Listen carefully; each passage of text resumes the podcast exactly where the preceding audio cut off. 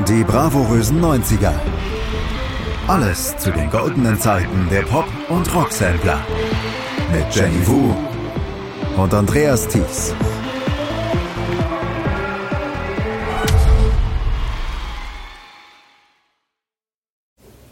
Läuft das Mikro? Es läuft. Herzlich willkommen zu einer neuen Ausgabe und der letzten Ausgabe von Hier kommt Bravo. Hallo Jenny. Hallo Andreas. Hallo liebe Hörerschaft.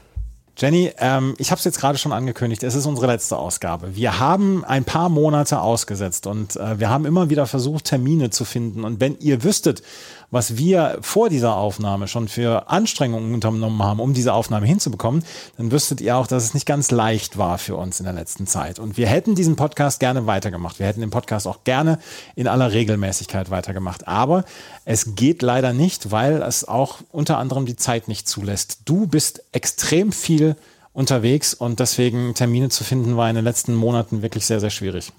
Ja, das ist leider so. Wir haben es ja immer mal versucht, weil wir ja auch Spaß an dem Projekt haben. Es ist ja auch ein Herzensprojekt, wie wir es so oft genannt haben. Aber wir mussten dann doch einsehen, dass die Zeit fehlt für die Vorbereitung, denn da steckt auch immer mal ein paar Stunden Vorbereitung in so einer Folge drin. Und dann mussten wir schauen, dass wir das so schön wie möglich abbinden. Und das haben wir heute vor. Das haben wir heute vor. Es ist genau die 50. Ausgabe, die wir hier vor uns haben. Und mit dieser 50. Ausgabe wollen wir dann auch mal rausgehen und dann einen ganzen Blumenstrauß binden von all dem, was passiert ist in den letzten, ja, etwas mehr als zweieinhalb Jahren, als wir angefangen haben, im Januar 2021, damals noch zu Pandemiezeiten und ähm, wo wir ähm, ja uns auch selber so eine Beschäftigung dann auch gesucht haben. Ähm, Jenny, du hast hoffentlich nicht bereut, dass ich dich damals angeschrieben habe. Überhaupt nicht. Ich habe nichts bereut, du ja hoffentlich auch nicht. Wir haben uns ja auch besser kennengelernt durch den Podcast, äh, wissen einige Sachen voneinander, die wir nie wissen wollten. Und ich glaube, es ist für uns beide auch eine persönliche Bereicherung gewesen. Es ist auf jeden Fall. Ähm, ich habe in den letzten Jahren so viel gelernt und ähm, diese Jahre zwischen 92 und 2001, die wir dann jetzt ja auch durchgegangen sind mit diesem Podcast, mit ähm, na Bravo am Anfang und dann hier kommt Bravo jetzt zum Ende, die sind dann ähm, so ja durchgegangen, wo man dann gesagt hat, da ist ein ganzer Teil der Jugend dann ja auch an einem so vorbeigegangen und man hat es nochmal wieder erlebt. Ich meine, ich habe nicht unbedingt immer die Bravo-Hits gehört, aber die Songs, die auf diesen Bravo-Hits waren, die haben natürlich einen durch die Jugend begleitet. Mich durch die Jugend und dich durch naja, so ein kleines bisschen dann auch die musikalische Sozialisation. Als wir mit dem Podcast angefangen haben, haben wir eine Ausgabe aus dem Jahr 93 gehabt. Da warst du gerade sieben Jahre alt und du hast dann so ein bisschen ja deine musikalische äh, Sozialisation ja auch mitgemacht. Das ist richtig. Bei mir handelt es sich ja eher um Kindheit und Jugend. Du warst ja schon ein paar Jahre älter und dich hat das ja von der Schulzeit bis in die Ausbildung, bis ins Studium begleitet, richtig? Ja, es hat mich ein bisschen Studium begleitet. Es hat, äh, ich habe mein, mein Liebeskummer von damals habe ich noch mal wieder aufleben lassen.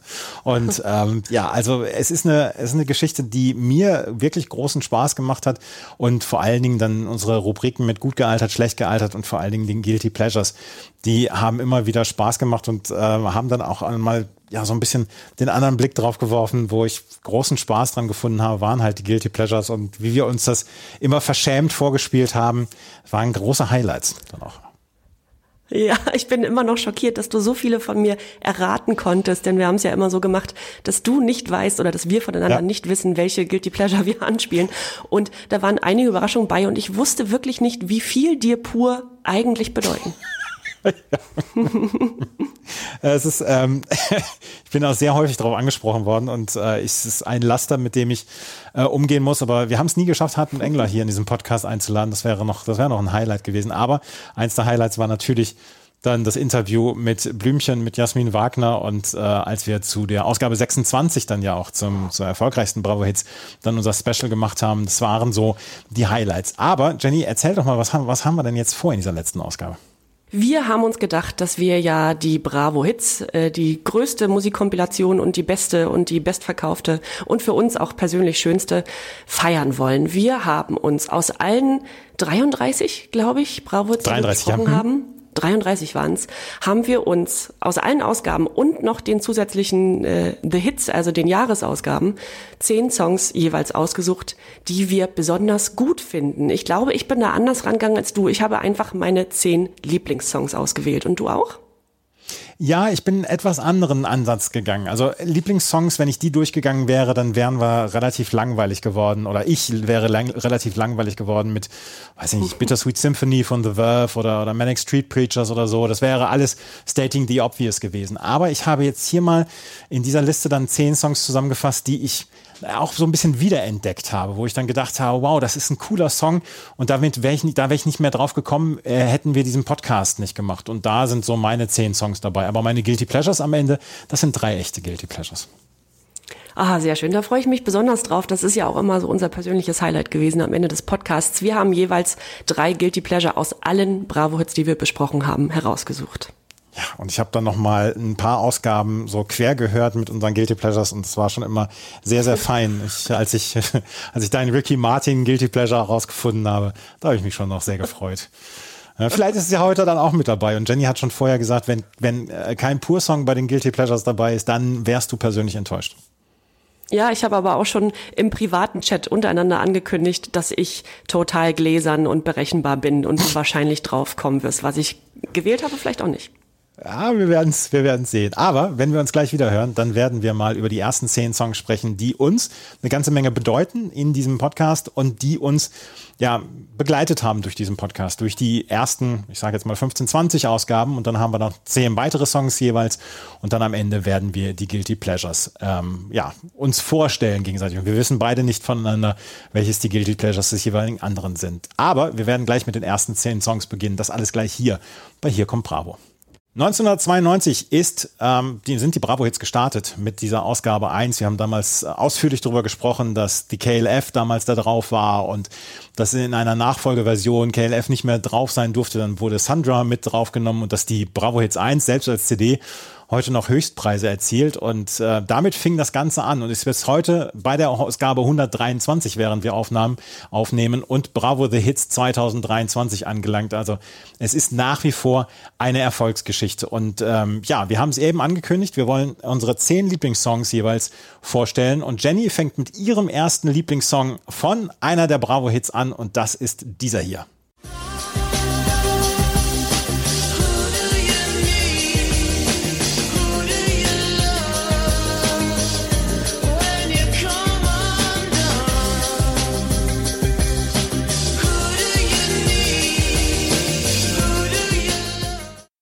Ich weiß noch, Entschuldigung, ich weiß, ja, ich weiß noch, dass es äh, ein Lieblingssong deiner Mutter war.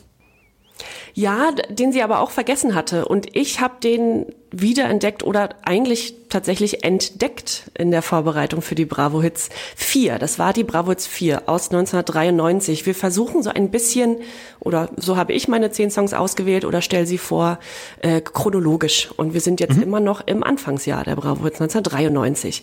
Und das sind Duran Duran mit Come Undone. Und ja, es ist tatsächlich eine der größten persönlichen Bereicherungen aus diesem Podcast. Ähm, 1993, da war ich sieben Jahre alt. Das heißt, ich kannte diesen Song nicht so bewusst, aber als junger Mensch kannte ich Duran Duran vor allem durch meine Mutter, wie du schon gesagt hast, und mhm. aus dem Radio. Äh, Ordinary World und Wild Boys zum Beispiel waren große Hits weltweit. Ne? Wild Boys hat 84 sogar Gold geholt in Deutschland, also war hierzulande auch sehr erfolgreich. Und ja, überhaupt hatten die Herren aus Birmingham ihre musikalisch größten Erfolge oder ihren größten Output in den 80ern.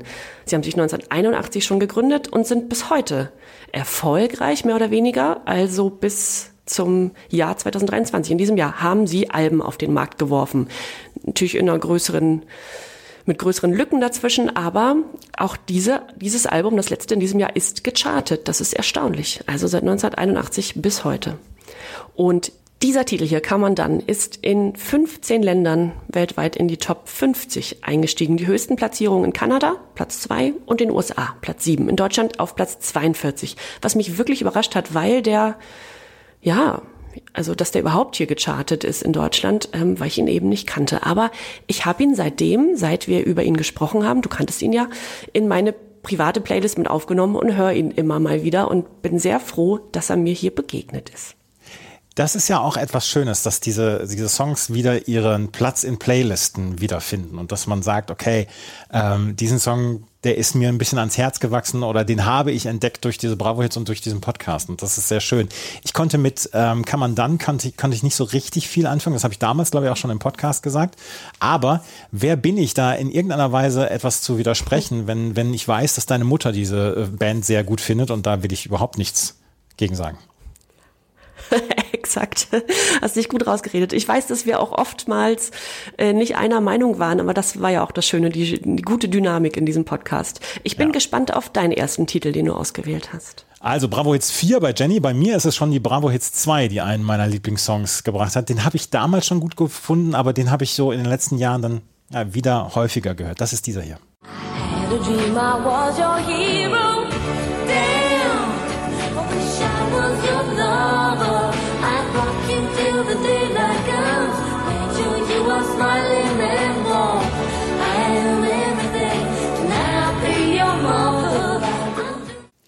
Sophie B. Hawkins mit Damn, I Wish I Was Your Lover. Weißt du, wofür das B steht in B. Hawkins?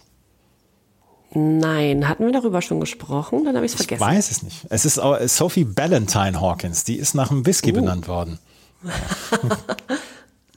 Sophie Ballantyne Hawkins. Und ich fand dieses Video damals, als ich das gesehen habe, zum ersten Mal auf MTV, fand ich damals unglaublich, ja, sexy. Mit 16 Jahren, ähm, mhm. mit 16 Jahren als junger Mann ist man, ist man dann schon so ein ganz kleines bisschen verwirrt. Auf jeden Fall, ich fand dieses Video toll und das ist so in, ist so in schwarz-weiß aufgenommen worden und ich mochte diesen Titel sehr und ich war Sophie B. Hawkins sehr, sehr zugetan und ich mochte sie immer sehr gerne. Ich mochte auch ihren äh, nächsten ähm, Single-Hit damals, ähm, Right Beside You, mochte ich sehr gerne. Ich mochte auch As I Lay Me Down aus dem Jahr 1995 sehr gerne.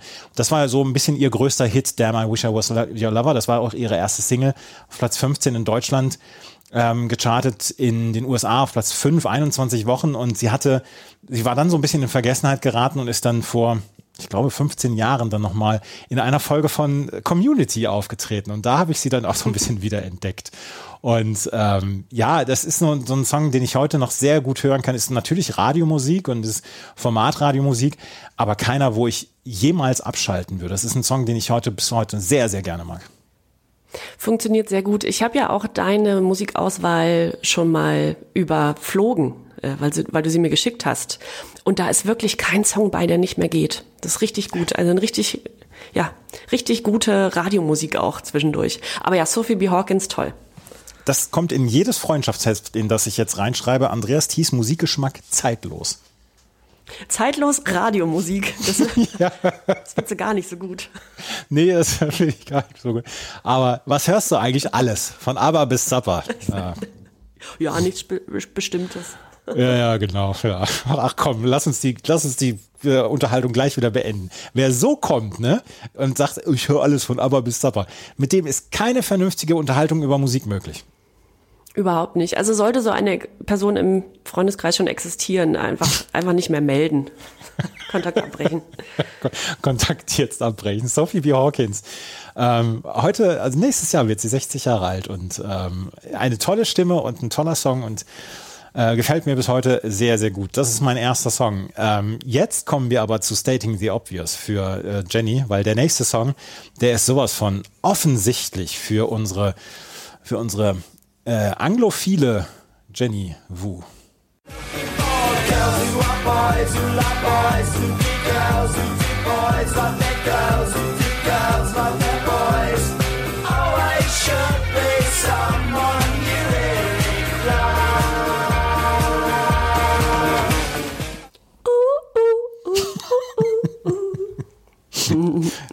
ja.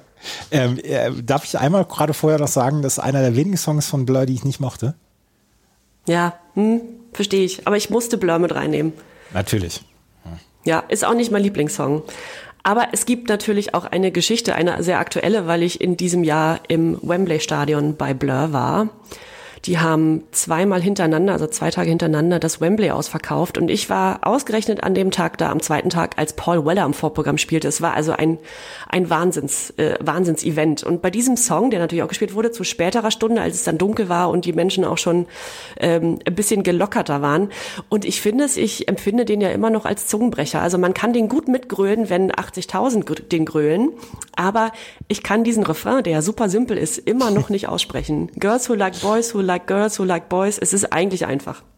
Ja, aber ich neide dir das sehr, dass du äh, dieses Konzert gesehen hast von Blur, weil die stehen noch auf meiner Bucketlist, die würde ich auch gerne nochmal live sehen.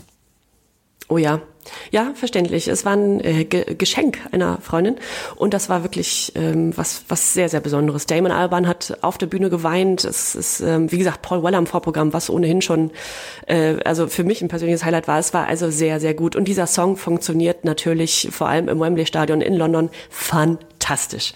Der ist ja auch gar nicht gealtert. Welches ist dein Lieblingssong von Blur? Tender, glaube ich. Tatsächlich eine mhm. Ballade. Ja, ich mag den auch. Äh, meine ist auch Ballade The Universal. Ja, na gut, ja. Na, ich finde also. ja auch Parklife gut, ne? Ja, äh, vom, ja. vom Album Parklife. Und von eben diesem Album ist ja auch Girls and Boys. Vom Parklife Album, die Single und das Album sind 1994 erschienen. Auch da war ich noch sehr jung. Ich habe die also gar nicht so bewusst mitbekommen und muss auch gestehen, dass ich dann später, als ich so der Musik Geschmack formte, eher in Richtung Oasis ging, weil ich die irgendwie interessanter fand. Aber ja, mit ein bisschen Abstand und wir sind ja gealtert und gereift. Ähm, ich finde, eine ganz schöne Story also zu dem Song ist, dass, ja? Ich war auch erst Team Oasis und bin dann später zu Team Blur gegangen. Allerdings kann, können sie heute bei mir äh, parallel äh, existieren. Existieren, können beide noch punkten, ja. Wenn es Oasis noch gäbe oder wieder gäbe, ja. Ja, also sollte es Oasis irgendwann nochmal wiedergeben, ich glaube, dann gibt es nochmal einen richtigen Hype. Ja, das wird passieren. Also irgendwann früher oder später müssen die sich ja mal ein bisschen zusammenreißen.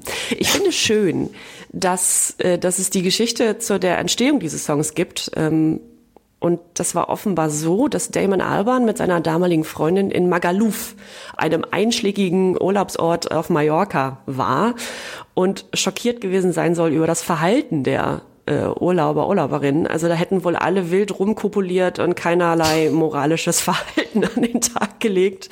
Und er verglich das Nachtleben in dem Urlaubsort auf Mallorca sogar mit, ich zitiere, really tacky Essex Nightclubs, also schäbigen englischen Provinzdiskotheken. Und da hat er sich die Inspiration für Girls and Boys geholt. Also eigentlich geht's ums Pimpern. Ja, das ist doch, äh, aber es ist doch schön, wenn man es einmal mal klar benennt dann auch. Ist richtig und das ist ja gut verpackt. Das ist ja ein okayer Song. Ähm, der hat Platin im Vereinigten Königreich geholt und in über zehn weiteren Ländern einen Platz in den Top 50 der Charts. Höchste Platzierung natürlich in Großbritannien, bei den UK Singles nämlich Platz 5 und in Schottland auf Platz 6. Ich möchte noch was einstreuen, bevor du weitermachst mit deiner nächsten Auswahl. Und zwar haben wir ja auch über diese Zeit, die wir die Bravots besprochen haben, immer mal lustige Biografien uns durchgelesen oder Fun mhm. Facts äh, sind uns aufgefallen, wenn wir uns vorbereitet haben. Und ach so, eins, zwei haben wir uns ja rausgesucht oder haben, haben wir gedacht, ach, eigentlich müssen wir noch mal drüber sprechen, weil das so nett war. Und weil das jetzt zeitlich gerade reinpasst, äh, möchte ich kurz noch mal von der Band UB40 erzählen. Das ist, mhm. ähm, wir hatten die auf der Bravo Hits 6 mit Bring Me Your Cup was keiner der bekannteren UB40-Songs ist. Man kennt ja eher Red Red Wine oder Kingston Town.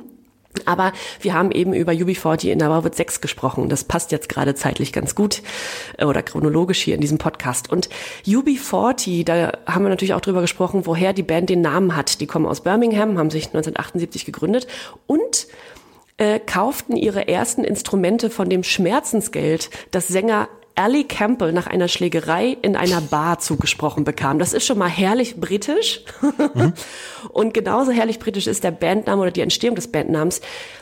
Die steht nämlich für ein in Großbritannien gebräuchliches Formular zur Anmeldung von Arbeitslosigkeit, also mhm. Unemployment Benefit Form 40, also UB40. Fand ich sehr schön. Ja, aber also, also britischer geht es nicht als äh, Getränke, äh, Getränke, äh, nicht Getränke kaufen, die Getränke waren vollgekauft, äh, Instrumente kaufen von, von Schmerzensgeld und sich dann nach einer Arbeitslosenbescheinigung dann zu Exakt. benennen. Ne? Ja. ja. Also. Du machst weiter. Das, ja, und das ist ein Song, den ich, den ich ganz klar über diesen Podcast wiederentdeckt habe. on dancing, all you.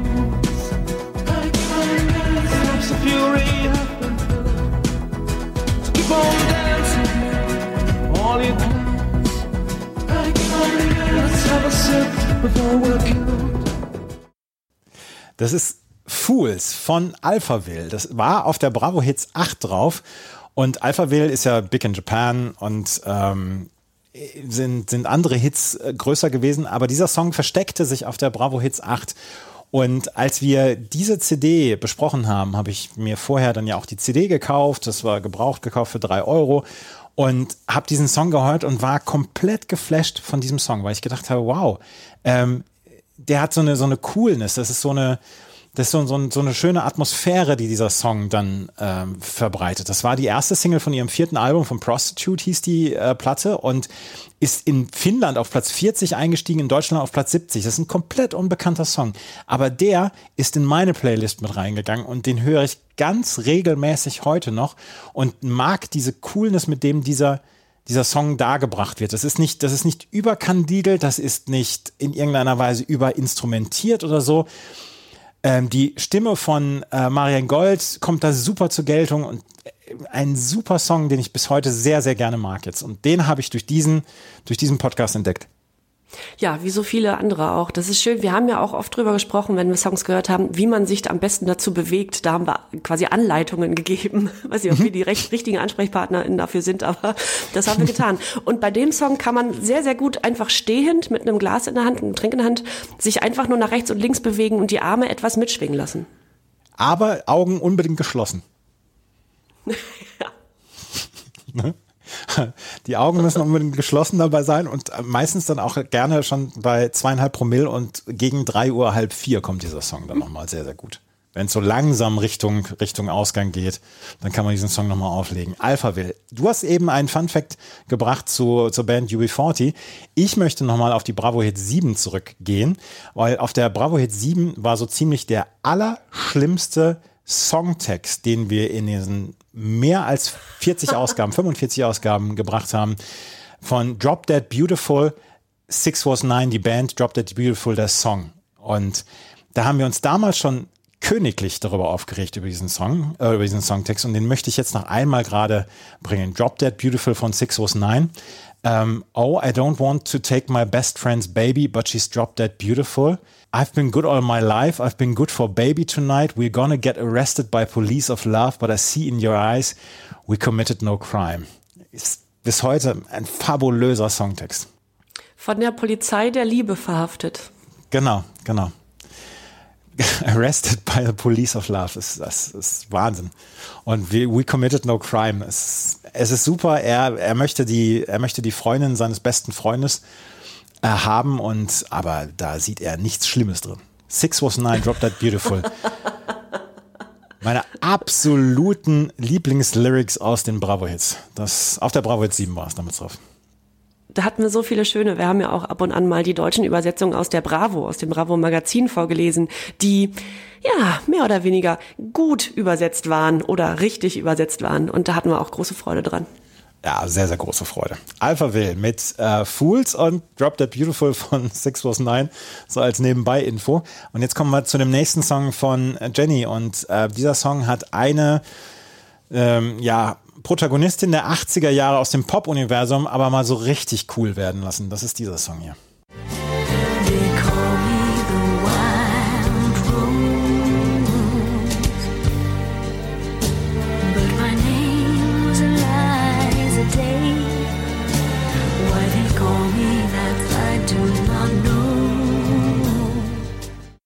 Wunderschön. Nick Cave und Kylie Minogue sind das mit Where the Wild Roses Grow. Und dazu tanzt man ähnlich wie zu dem Fool Song, aber mit, äh, mit der Hand noch am Herzen. ja, auch auf jeden Fall. Ach, herrlich. William Baker, der die Biografie über Kylie Minogue geschrieben hat, schreibt einer der erschreckendsten und leidenschaftlichsten Texte der Popmusik. In Kylie Minogues Gesang liegt eine Unschuld, die den Horror dieser, dieses abschreckenden Textes umso überzeugender macht.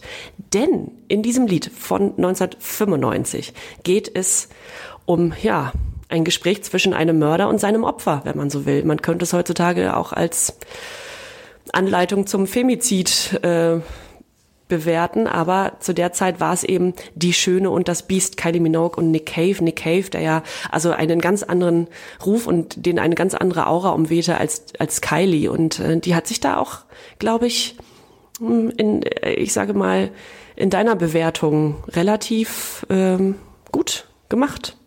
Ja, äh, äh ich, du hattest geschwärmt. Ja, ja, ist bis heute ein ganz, ganz toller Song und ich mochte den und äh, was ich eben gesagt habe, dass dieser Song Kylie Minogue cool gemacht hat, die ja so in den 80ern hier Stock Aitken Waterman Musik gebracht hat, so ein Popsternchen war und durch äh, Nick Cave dann cool geworden ist. Und sie hat dann ja, ähm, ab dem Zeitpunkt hat sie eigentlich eine Karriere hingelegt, wie man es nur beneiden kann. Und ähm, Confide in Me, behaupte ich bis heute, ist der beste Song von ihr. Und äh, das ist einfach da ist sie auf eine, auf eine Indie-Bühne gekommen, die man so von ihr nicht erwartet hätte. Und den Song konnten, auf den Song konnten sich sehr viele Menschen damals einigen. Und sie hat dadurch dann nochmal, ähm, ja, sie hat dadurch nochmal einen Karrieresprung gemacht durch diesen Song dann ja auch. Und der ist ihr zu gönnen. Ich finde sie cool bis heute. Absolut, naja, die hat ja mittlerweile auch Kultcharakter, auch wenn ich diesen Begriff nicht mag. Aber es ist ja auch so, dass da jetzt nicht zwei Plattenfirmen gesagt haben oder eine Plattenfirma gesagt hat, Mensch, die zwei Künstler müssen wir zusammenbringen, das würde funktionieren, sondern dass Nick Cave ja ganz bewusst diesen Song für Kylie mhm. oder in Gedanken an Kylie geschrieben hat. Er wollte also schon viele Jahre mit ihr zusammenarbeiten und äh, insofern ist das auch passend. Also da ist, da ist etwas zusammengewachsen, was so sein sollte. Absolut. Nick Cave und Kylie Minogue ist ein Song, der bis heute nicht gealtert ist und ich mag den auch noch sehr gerne und ähm, ich habe den damals als Single gehabt und die Murder Ballads, auf der Murder Ballads war es glaube ich drauf, ähm, ist auch eine ganz, ganz tolle Platte. Wunderschön. Ja, sehr, sehr schön. Und äh, was ich nicht wusste oder was mich überrascht hat, war, dass der Song neben Australien, also dem Heimatland von Kylie Minogue, äh, Gold holte, auch in Deutschland Gold holte damals. Mhm. Ja, ja. Äh, auch, auch durch das Video. Ja, ja, Daran kann ich mich noch sehr gut erinnern. Eine. Künstlerin, eine Künstlerin, die ich nicht mehr auf einer Bravo Hits 18 erwartet habe, ist die folgende, die einen meiner zehn Lieblingssongs hat. Das ist nämlich dieser hier.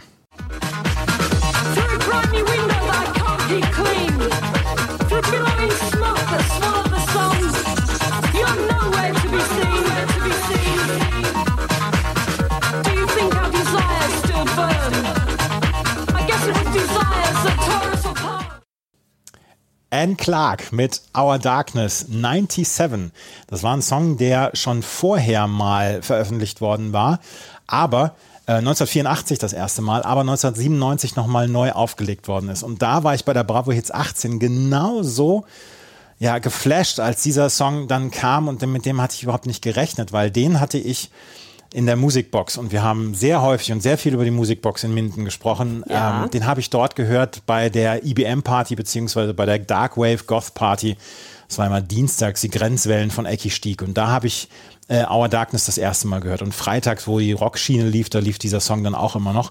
Und ich weiß, dass ich immer dazu getanzt habe und dass der Song 1997 dann nochmal aufgenommen worden ist und dann auch auf der Bravo jetzt gelandet ist, fand ich ziemlich toll und den habe ich seitdem auch sehr, sehr häufig gehört. Anne Clark, die ähm, ja nicht nur mit Musik, sondern auch als, als Autorin und so weiter ähm, Bekanntheit erlangt hat, jetzt auch schon 63 Jahre alt ist und das ist ihr größter Hit und der ist zum zweiten Mal aufgenommen worden 1997 und war dann auch nochmal ein großer Hit. Immer noch auf Tour und vor allem in Deutschland. Also die war ja auch in den, den 90ern in Deutschland recht erfolgreich, hat also hier auch einen Nerv getroffen, weil die naja, die Untergrundmusikkultur, also die Technokultur auch ähm, ja sehr ausgeprägt war in Deutschland, auch in Ostdeutschland und oder davor in Ostdeutschland. Und äh, die ist also bis heute aktiv. Ich folge auf Instagram und sehe immer, was da, was da so passiert. Zwischendurch hatte sie ja auch mit einer Krankheit zu kämpfen, aber mhm. hat sich davon gut erholt und äh, ist mit Orchester unterwegs oder eben auch ganz runtergebrochen und legt einfach nur auf, aber tolle Frau. Ja, ganz großartig. Und ähm, das Fact Magazine hat damals mal geschrieben, dass ähm, die Our Darkness, eine der 20 größten Industrial Songs beziehungsweise Darkwave Goth Songs aller Zeiten ist. Und ich möchte da gar nicht so groß widersprechen, auch wenn man bei den Eingliederungen und beziehungsweise bei dem, bei den Schubladen, die man so aufmacht für Songs, muss man immer so ein bisschen vorsichtig sein. Aber Anne Clark, Our Darkness hat bislang, bis heute nichts von seiner Wucht verloren und ist einer der Songs, die ich immer noch sehr, sehr gerne höre und die ich dann auch wieder entdeckt habe durch diesen Podcast, durch Hier kommt Bravo. Und ähm, ja, da bin ich dem Bravo Hits, da bin ich im Bauer Verlag sehr dankbar für. Dein nächster Song ist ein Song, zu dem habe ich dann gleich noch einen Side-Fun-Fact, aber den hören wir jetzt erstmal.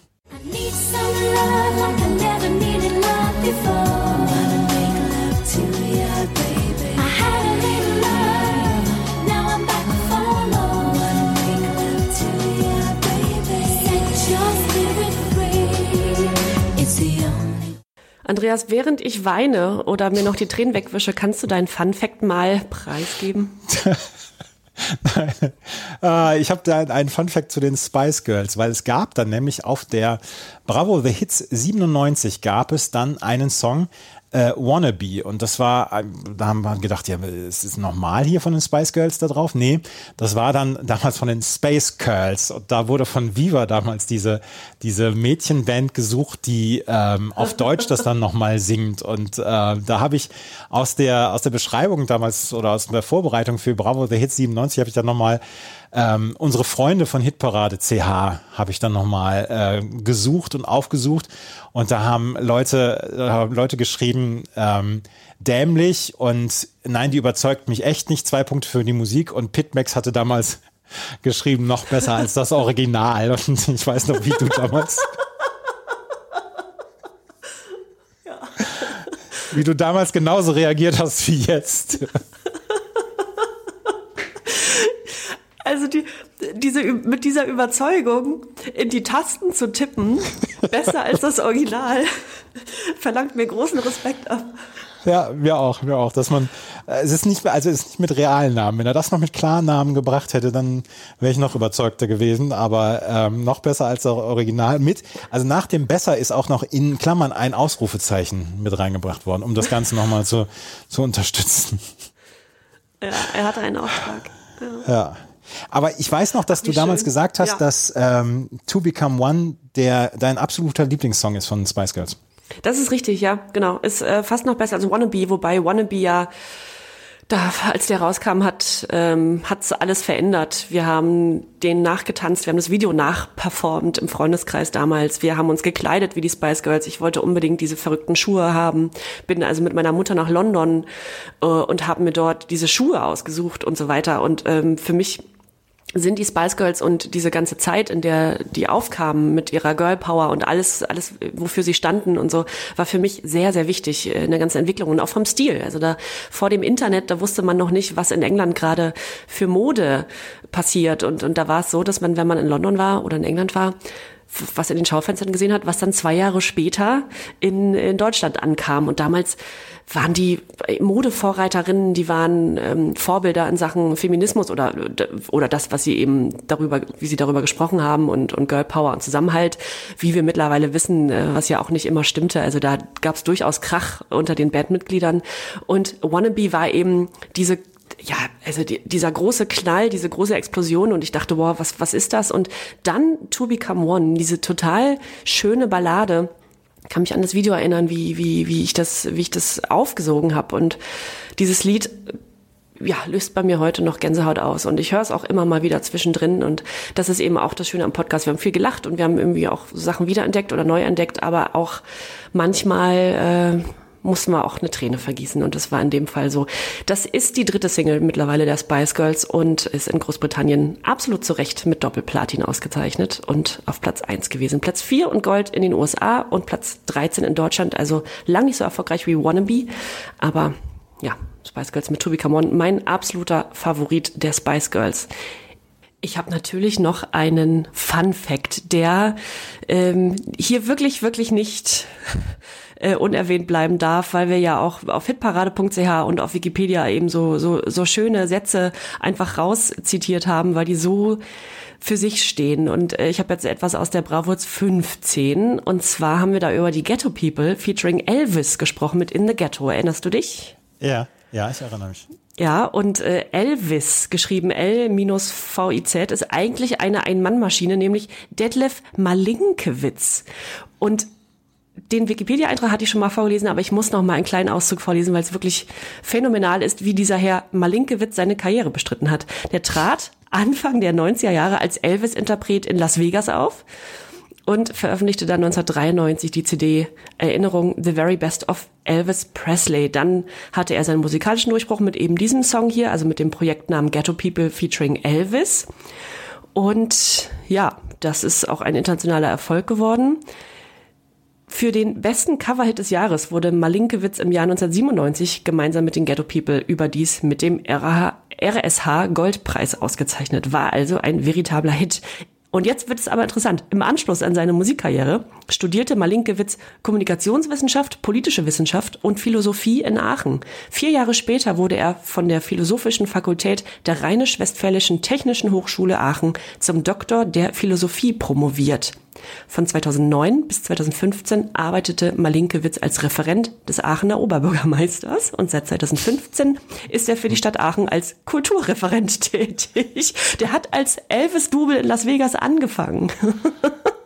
Es ist, es ist fantastisch. Es ist wirklich fantastisch und äh, ich erinnere mich, dass du mir das damals vorgelesen hast und dass ich damals auch sehr, sehr, sehr, sehr glücklich war über diesen Fact, den du mir da vorgetragen hast. Dass Detlef Malinkewitz gleichzeitig einen Riesenhit in Deutschland rausgebracht hat und auf der anderen Seite Doktor der Philosophie ist. Das ist Exakt. fantastisch. So kann es Richard gehen. David Precht, das hätte auch deine Karriere sein können. Nein, bitte nicht. Ach ja, wann, wann war Elvis äh, featuring? Das war Bravos 15, oh Gott, 1993. Nee, Moment. Nee, 97. Se 97. 96. Ja, Ja, 96 kam der raus, 97 auf der Bravo Hits, ja. Ich möchte jetzt allerdings nochmal einen Song vorstellen von der Bravo Hits 18, den ich damals als Guilty Pleasure bezeichnet habe und wo ich heute sage, das ist überhaupt nichts mehr Guilty, sondern gehört zu meinen Lieblingssongs hier.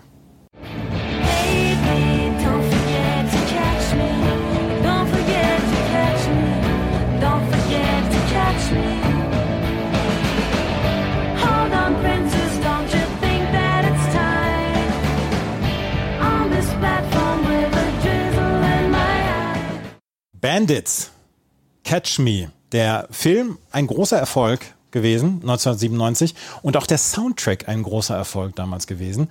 Ähm, es war ein Film mit Katja Riemann, mit Jasmin Tabatabai, Nicolette Krebitz, Jutta Hoff Hoffmann. Da geht's um die ähm, um den Ausbruch aus einem Knast und ähm, der Soundtrack dazu, wo die vier in einer Band spielen mit diesem Song Catch Me, ist über 700.000 Mal verkauft worden und war damals ein großer Hit. Und die Single Catch Me ist damals auch ein großer Hit gewesen. Und das war auf der Bravo Hits 18 drauf.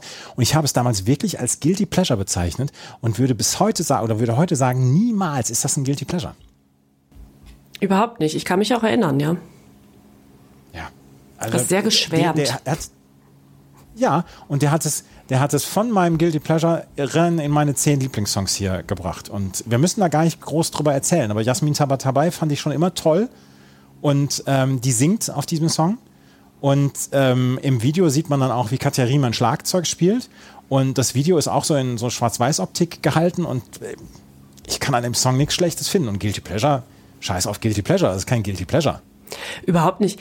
Es ist ja sogar so, dass äh, auch einige mal von meinen Guilty Pleasures äh, auch in der Playlist, in der normalen Playlist gelandet sind, weil ich dann immer dachte, Moment mal, muss man sich ja überhaupt nicht für schämen. Wer schämt sich denn hier? Ja, also wir sind lange über die Scham hinweg. Hä? Ja, sind wir das? Ja, so ein bisschen. Äh, mit deinem Song musst du dich aber, mit deinem nächsten Song musst du dich aber auf gar keinen Fall schämen, weil das ist dieser hier. Don't say you want me.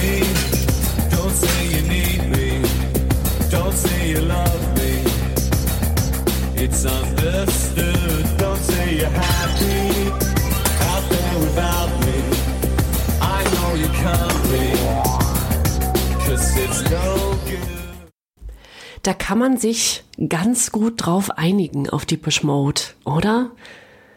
Ist eine Band, die niemand so richtig schlecht findet. Ich war dieses Jahr noch auf einem, auf einem Open-Air-Konzert von denen und da haben die so schwer abgeliefert. Ähm, das, das ist eine Band, die komplett zeitlos auch ist und auch diese Platte, die ja vielleicht dann auch von vielen so ein bisschen übersehen wird, weil es so ein bisschen das Comeback-Album damals ja war, nach dem klinischen Tod von äh, Dave Gahan und der Neuausrichtung, ja, ein bisschen so ein bisschen der Neuausrichtung dann ja auch. Ähm, ein, ein super Album, super Song, äh, nichts Schlechtes dran. Überhaupt nicht. Ja, das ist tatsächlich, also auf das Album konnten sich selbst Deepish Mode Hardcore-Fans nicht so richtig einigen. Also auf die Band kann sich, kann, kann man sich grundsätzlich als Gesellschaft einigen. Und ich glaube auch, dass die also live immer wieder funktionieren werden. Da geht ganz viel übers Herz und da wird ganz viel transportiert. Das ist also nicht so, dass die irgendwie alte Songs runterdudeln aus den 80ern und denken, meine Güte, die müssen wir also auch spielen, weil da alle dann, weil die das alle hören wollen und deswegen hier sind. Und äh, das können die aber immer noch sehr gut. Und ich glaube, dass die das auch noch sehr tief fühlen. Das ist nur eine Behauptung, aber ich glaube, es gibt nicht viele Bands, die das tatsächlich so gut transportieren können. Ein Gefühl, was sie damals hatten, heute noch. Und das Ultra-Album, ja, das war speziell weil unter anderem auch Martin Gore, der die meisten Songs schrieb äh, für Depeche Mode, also unter anderem auch diesen hier, It's No Good, der auch äh, dann gesungen hat. Ne? Zum Beispiel Home, eins meiner Lieblingslieder von dem Ultra-Album, das hat ja Martin Gore gesungen, was natürlich ganz anders klingt als das, was man eben so kannte. Aber da ähm, Dave Gahan ja, genau, wie du schon sagtest, zwischendurch klinisch tot war, musste, mussten andere Teile der Band dann auch übernehmen. Aber ich fand die, ich fand die It's No Good äh, Single super, ist übrigens auf der Bravo Hits 17 erschienen im Jahr 1997 und war auch schon die 32. Single der Band insgesamt.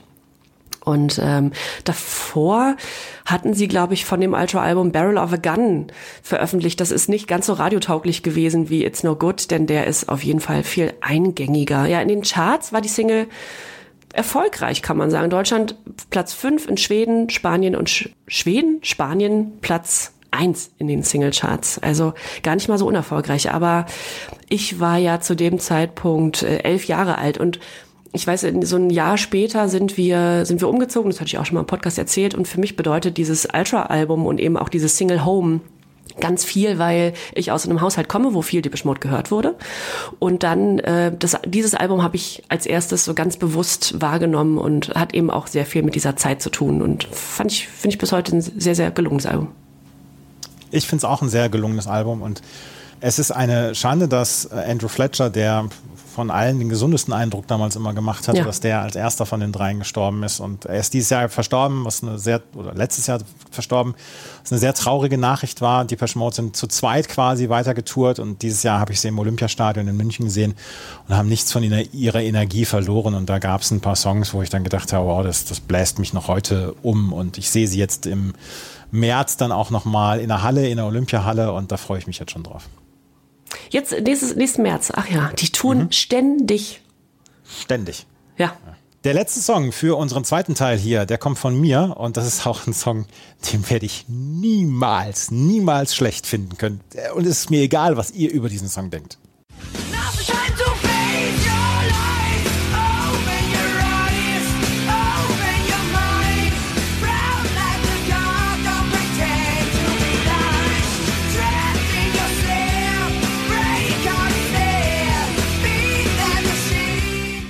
Von der Bravo Hits 20, die Guano Apes, Open Your Eyes. Auch das ein Song, den ich als allererstes in der Box gehört habe, in der Musikbox. Und dann bin ich sofort damals zum DJ gegangen und habe gefragt, von wem der Song ist. Und er hat mir das damals genannt. Ich habe ja mal die Geschichte erzählt, als ich ähm, als ich Case Choice Not an Addict das erste Mal gehört habe und damals noch nicht die Möglichkeiten von Internet hatte, beziehungsweise DJ-Fragen. Und dann bin ich zur, ähm, zum Mediamarkt gegangen und habe der äh, Verkäuferin vorgesummt, ver- versucht vorzusummen, ähm, was dieses Lied ist. Und das hat nicht so richtig gut geklappt. Und bei Open Your Eyes war ich, Gott sei Dank, war es schnell klar, welcher Song das ist. Und das ist ein Song, der mich damals komplett auf dem falschen Fuß erwischt hat und den ich ganz, ganz großartig fand. Sie haben, die Guano Apes haben danach viel Quatsch gemacht mit Kumbaya My Lord zum Beispiel. Ich weiß auch nicht, ob ich Lord of the Boards noch ähm, ständig brauche, aber Open Your Eyes von Guano Apes ist bis heute ein absoluter Tanzflächenbrecher. Das ist der einzige aus deiner Auswahl, den ich dir so gerade so durchgehen lasse. Als ich von meinte, dass ich alle zehn Auswahlsongs von dir gut finde, habe ich den überlesen. Uns nicht einigen. Ja, nicht, also ist nichts für dich. Ist wirklich nichts für mich. War es damals nicht und auch heute mit bisschen Abstand leider nein. Naja, gut, dann, äh, dann halt nicht. Dann, dann müssen wir halt jetzt hier mal sagen, okay, wir müssen unsere Meinungen nebeneinander stehen lassen. Und werden uns gleich wieder hören. Und dann werden wir die zweiten zehn Songs dann von unseren Lieblingssongs haben und dann natürlich noch unsere Guilty Pleasures. Und ähm, das äh, hören wir alles gleich hier bei Hier kommt Bravo. Die ersten zehn Songs, die haben ja schon mal so richtig, richtig Laune gemacht. Und ähm, Jenny macht jetzt weiter mit ihrem sechsten Lieblingssong von diesen Bravo-Hits. Und Jenny, ich kann dir sagen, seitdem ich diesen Song rausgeschnitten habe und auf dieses Soundboard gepackt habe, habe ich einen durchgehenden Ohrwurm. Das ist dieser Song hier.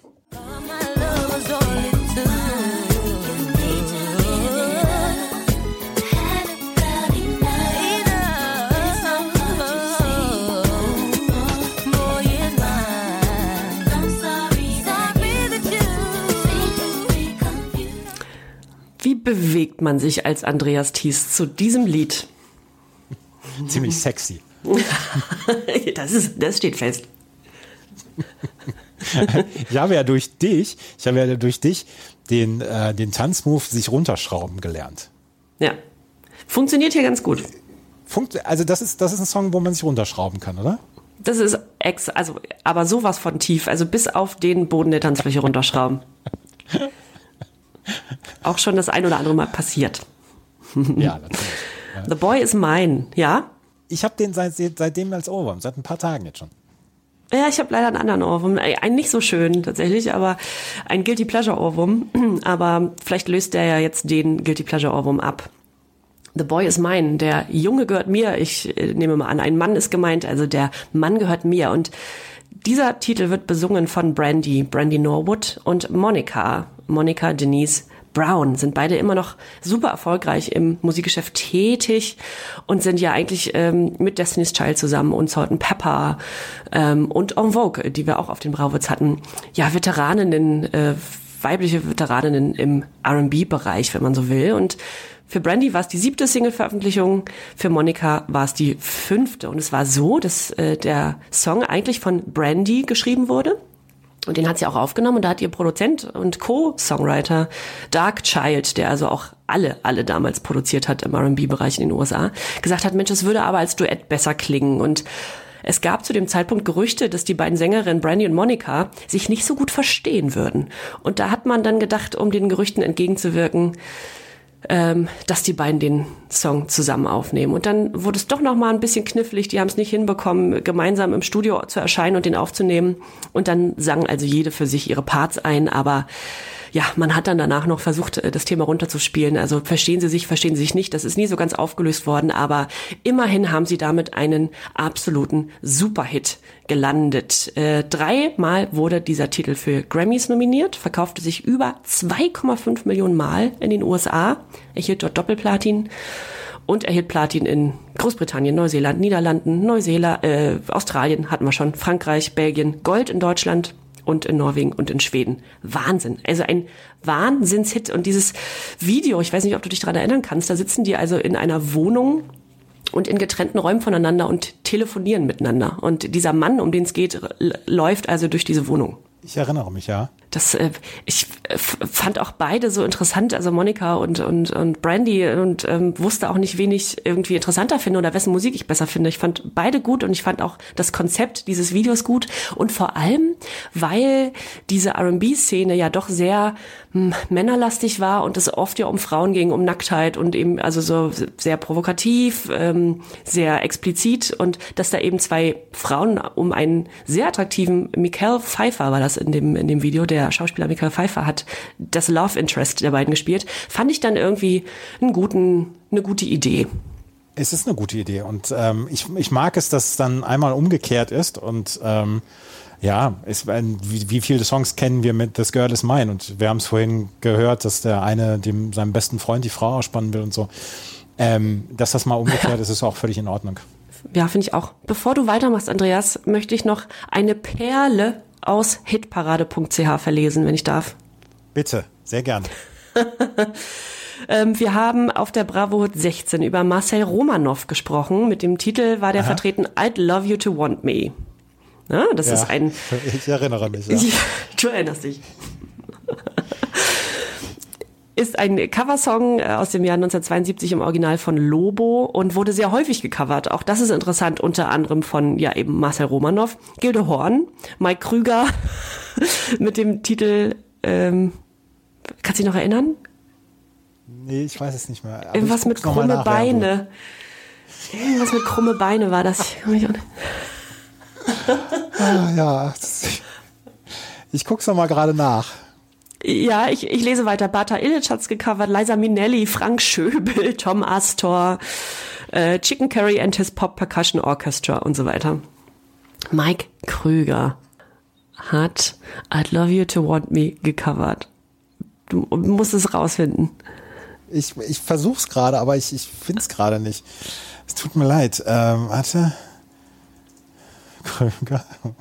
Ba- Ba- Baby, du hast krumme Beine.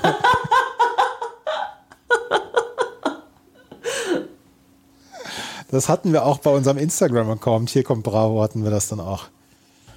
Genau, und zu Marcel Romanow, dem Interpreten dieser Version hier, hat jemand ähm, sehr ausführlich auf hitparade.ch seine Bewertung abgegeben und ich nehme jetzt nur eine, ähm, eine, eine kleine Stelle aus einem Satz heraus. Die Person schrieb nämlich, dass es hierbei um die fleischgewordene Konturlosigkeit handle. Und das fanden wir eine, eine sehr schöne Beschreibung. Ja, Baby, du hast krumme Beine. Das hatten wir auf unserem Instagram-Account noch mit, mit dabei. Das, äh, Ja. Daran erinnere ich mich noch. Ja, sowas muss ausgespielt werden. Ich habe die ganze Zeit gedacht, jetzt unser Podcast heißt Hier kommt Bravo, der heißt ja die bravourösen 90er. Naja, ist auch egal.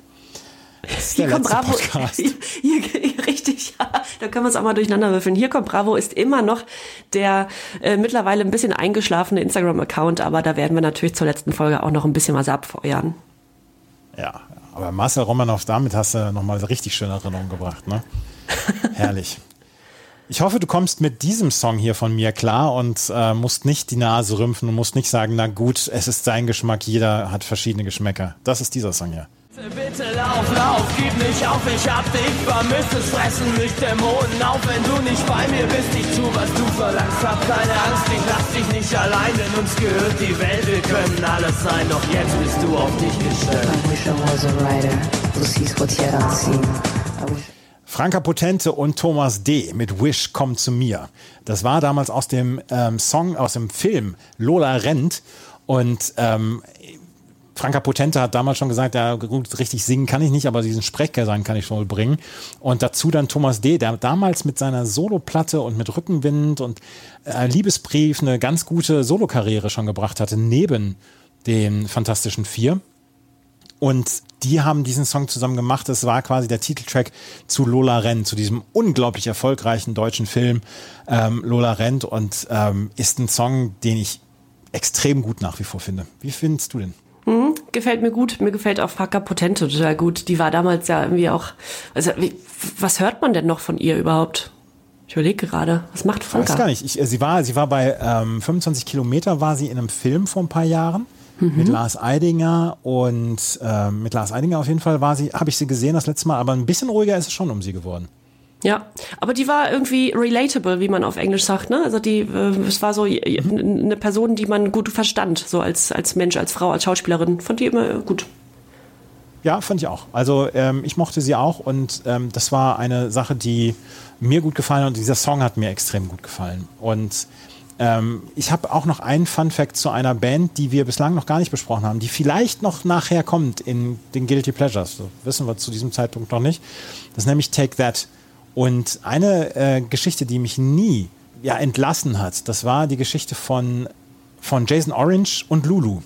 Weißt, du- kannst du dich noch erinnern, dass äh, Take That zusammen mit Lulu Relight My Fire aufgenommen haben damals? Ja. Und Jason Orange hat damals eine Affäre und eine Beziehung angefangen mit Lulu, die zu dem Zeitpunkt 20 Jahre älter war als er. Und irgendwie hat mich das nie losgelassen. Ja, stimmt, darüber haben wir auch gesprochen. Das war ein, ja, richtig. Das hat dich nie losgelassen. Es hat mich nie so richtig losgelassen. Das, äh, äh, Lulu ist äh, heute 75 Jahre alt und ähm, Jason Orange, der damals mit ihr über drei Jahre eine Beziehung hatte. Und wenn du, wenn du so ein bisschen die Tabloids aus Großbritannien heute noch liest und die, die Internetauftritte, dann war das wild damals. Ähm, Jason Orange ist jetzt 53, sie war 22 Jahre älter als er und zu Relight My Fire sind die ein Paar geworden und war wohl, waren wohl auch eine längere Zeit ein Paar. Fand ich super. Das war, mhm. also es war, um, war das umstritten oder war das eine große Geschichte, weil es eben diesen großen Altersunterschied gab? Ich glaube, das war eine große Geschichte, weil es einen großen Altersunterschied gab und vor allen Dingen, weil damals ja die ähm, Take That eigentlich keine Freundinnen haben durften, ne, weil sie für die äh, für die jungen äh, jungen Mädchen und so ähm, sollten sie sollten sie dann noch quasi anfassbar sein. Aber ähm, ja, die beiden hatten eine Beziehung und das fand ich, das war so ein, so ein schöner Fakt, den ich von damals habe, wo die beiden ein Paar waren. Absolutely. Mehr habe ich zu Thomas D. und Franka Potente und Wish gar nicht, ähm, aber du hast vielleicht zu deinem nächsten Song was. Das ist dieser hier. From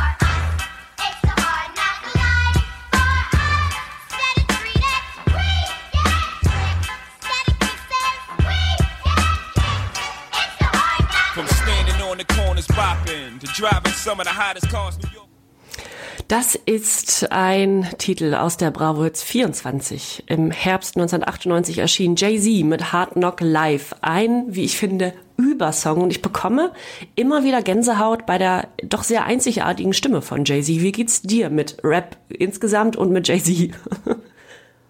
Lässt mich ja komplett kalt. Ich weiß, dass ich auf der Bravo Hits 24, dass mal einer meiner Lieblingssongs Push It von Salt and Pepper war.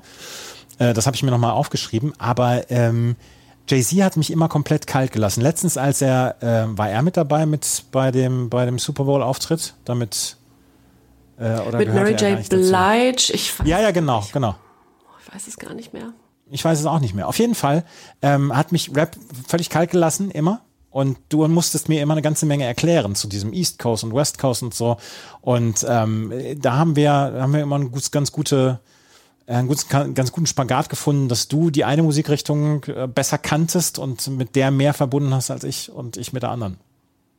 So ist es. Hm. Ich habe mich auch immer bemüht, nicht allzu viele Hip-Hop-Songs auszuwählen, denn ähm, ich glaube, so ab 97, 98 kamen sehr viele auf die Bravo Hits. Ne? Es war sehr viel äh, R&B und, und Hip-Hop dabei.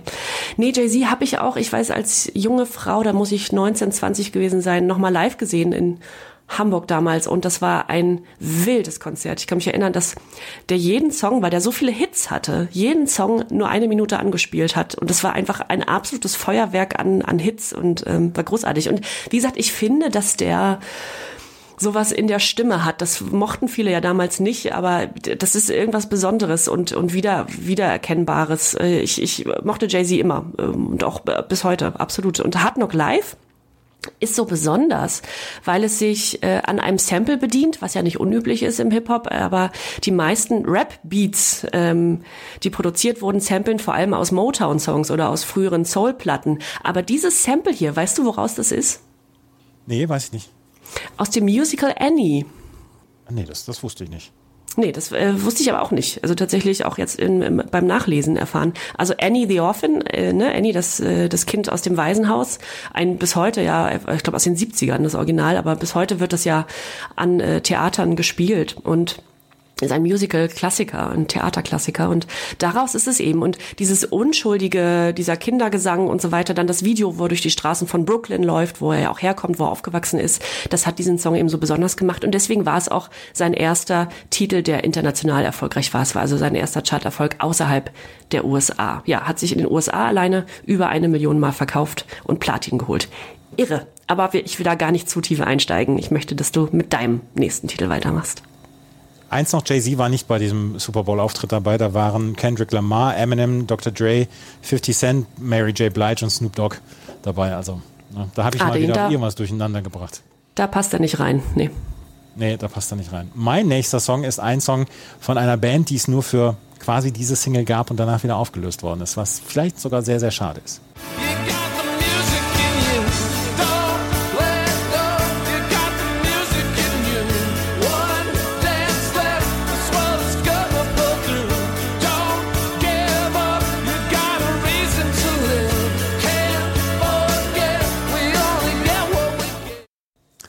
Die New Radicals mit You Get What You Give. Und diese Band hat sich nach der ersten Single, nach dieser Platte sofort wieder aufgelöst. 1997 bis 1999 aktiv. Ähm, dieser Song war auf der Bravo Hit 26 drauf. Die Bravo Hit 26, die übrigens die bestverkaufte der Bravo Hits Geschichte war. Und es ist ein absoluter Monster-Hit. Und wenn man sagt, man möchte mit einem einzigen Song nur bekannt werden, danach die Band wieder auflösen, dann muss es doch dieser Song sein. New Radicals, You Get What You Give. Sie sind nochmal zur Amtseinführung von Joe Biden wieder zusammengekommen, ähm, 2021 und haben diesen Song nochmal gegeben oder gebracht. Aber was für eine, was für ein, ja, was für eine Sternschnuppe, die da, die da verglüht ist sofort wieder, aber diesen einen Superhit rausgebracht hat. Ist aber auch total konsequent zu sagen, so wir, ne, dieses eine Ding und dann lösen wir uns wieder auf und dann treten wir noch mal im Zuge dieses Joe Biden Wahlkampfs oder der der wieder nee der Wahl, ne, der der Wahl zum Präsidenten, war das Ja, schon die genau. Wahlfeier? Aha, ja, gut, dann war das schon die Feier. Das war die Amtseinführung, ja. Genau, die Inauguration, ne? Und ähm, das muss ja auch, ich sag mal, es ist auch eine bewusste Entscheidung, dann noch einmal wiederzukommen und den Song zu performen. Das machst du ja nicht bei einer Walmart-Eröffnung oder so. Das muss dann schon ein großes, ein etwas größeres Ereignis sein. Das ist super konsequent. Ja, es ist, äh, und dieser Song ist großartig. Und wie hast du es irgendwann mal genannt zu einem anderen Song? Der ist gealtert wie ein drei Tage alter Welpe. Das hat uns ein lieber, ein, ein geneigter Hörer mal zukommen lassen, diesen Spruch, oder? War das nicht so? Der kam nicht von uns. Ach so. Ja, auf jeden Fall, New Radicals, You Get What You Give ähm, ist ein Song, der niemals alt wird und jedes Mal, wenn ich ihn höre, freue ich mich darüber. Es ist ein großartiger Song, ist großartig komponiert, großartig getextet, großartig. Also alles, alles toll an diesem Song. Dein nächster Song ist, ist der großartig? Ja, der ist bestimmt großartig, ne? Das ist dieser Ja.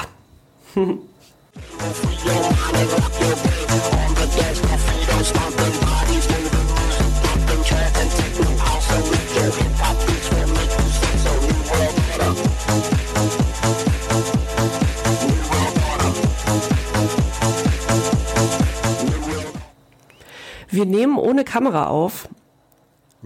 Und wenn wir das tun, also wenn wir das getan hätten oder das gerade tun würden, dann hättest du jetzt diesen Videochat beendet. Es ist so, ist so schlimm.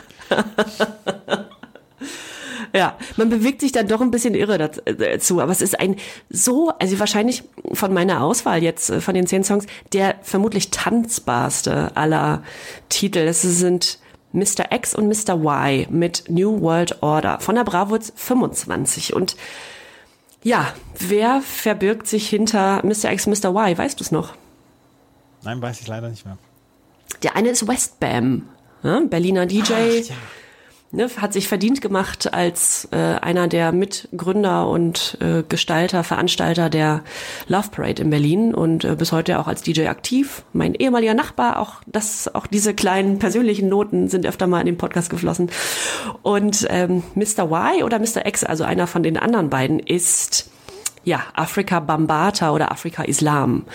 Und ähm, ja, Afrika Bambata ist, glaube ich, ein, einer der größten ähm, DJs und Produzenten aus dieser Detroit, äh, Chicago ähm, Beat-Szene. Ist ähm, ja aus New York bzw. Los Angeles. Ich weiß nicht, dass man ist sich nicht sicher, wo er gerade lebt, aber die beiden sind auf jeden Fall noch aktiv und haben sich zusammengefunden und haben ein Album rausgebracht.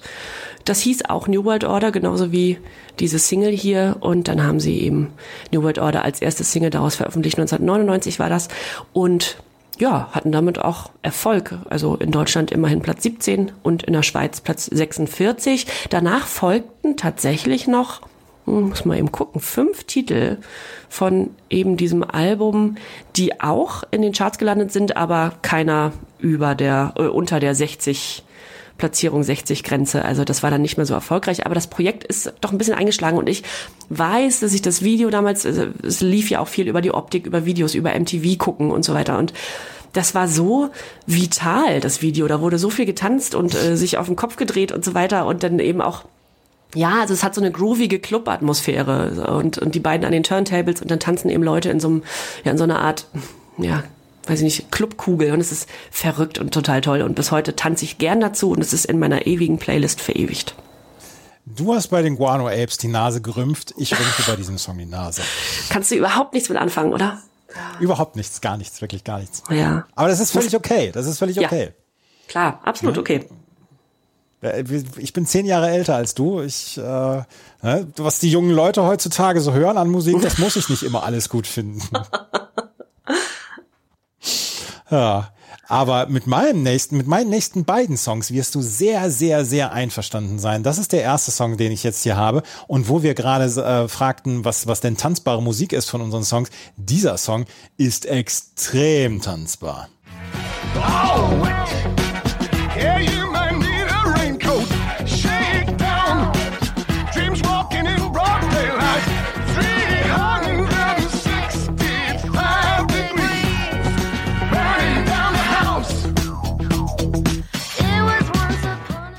Oh, ich liebe diesen Song. Ich liebe schon das Original.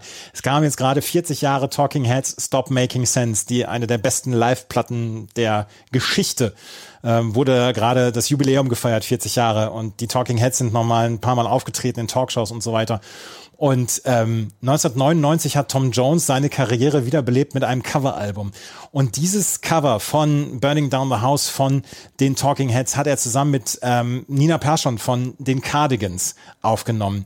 Und die beiden Stimmen, also seine sehr, sehr präsente Stimme, die in hohe Oktaven geht und dazu ihre sehr coole Stimme, dieses, dieses Understatement in ihrer Stimme, das passt so hundertprozentig super zusammen. Und ich bin ein großer Fan der Cardigans.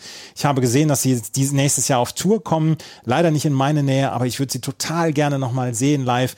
Ähm, und Tom Jones dann zusammen, der bis heute, der bis heute nichts von seiner Stimme verloren hat, was einfach, was einfach überragend gut ist, weil man denkt, mit dem Alter verlässt einen dann auch so ein bisschen die Stimme. Gerade auch bei Sängern und so, das, das kommt halt vor, das passiert. Tom Jones, nee, nee, nee, nee, nee, der hat immer noch die gleiche Stimme wie für 40, 50 Jahren, der hat immer noch das gleiche Charisma. Und dann dieses unterkühlte Charisma von, von Nina Persson, das passt so perfekt zusammen. Und dieser Song ist so extrem tanzbar. Und kein schlechtes Wort von mir über diese beiden. Und es ist eine, eine großartige Nummer gewesen damals. Und ich mochte dieses Coveralbum, er hat ja auch mit Moose T zum Beispiel was gecovert, es ist ein überragender Song. Von mir hörst du auch gar kein schlechtes Wort darüber. Ich fand die Bezeichnung, endlich mal, endlich kommen wir wieder zusammen hier. Mm, Ja. Du, die Bezeichnung, dass sie eine Nina Persson eine, ein Understatement in der Stimme hat, finde ich sehr schön, weil das, äh, das beschreibt es sehr, sehr gut. Ich mochte die auch, ähm, man kennt ja vor allem Love, Fool und so weiter. Das ist ja auch sehr lässig, sehr, sehr ruhig und cool. Und Tom Jones ja auch, also steht ja auch irgendwie für totale Lässigkeit. Und das ist so eins von dieser, von diesen Kollaborationen, wo man vorher denkt, habe ich nicht kommen sehen, aber funktioniert super. Boah, funktioniert das gu- gut. Äh, mein Lieblingssong übrigens von den Cardigans, I Need Some Fine Wine and You, You Need to Be a Little Bit Nicer. Großartig. Uh, ja. Ja. Ah, die Cardigans oder beziehungsweise Nina Persson und Tom Jones Burning Down the House. Extrem tanzbar. Und ähm, dein nächster Song, den du jetzt hast, ähm, ja, ist auch äh, tanzbar. Must be the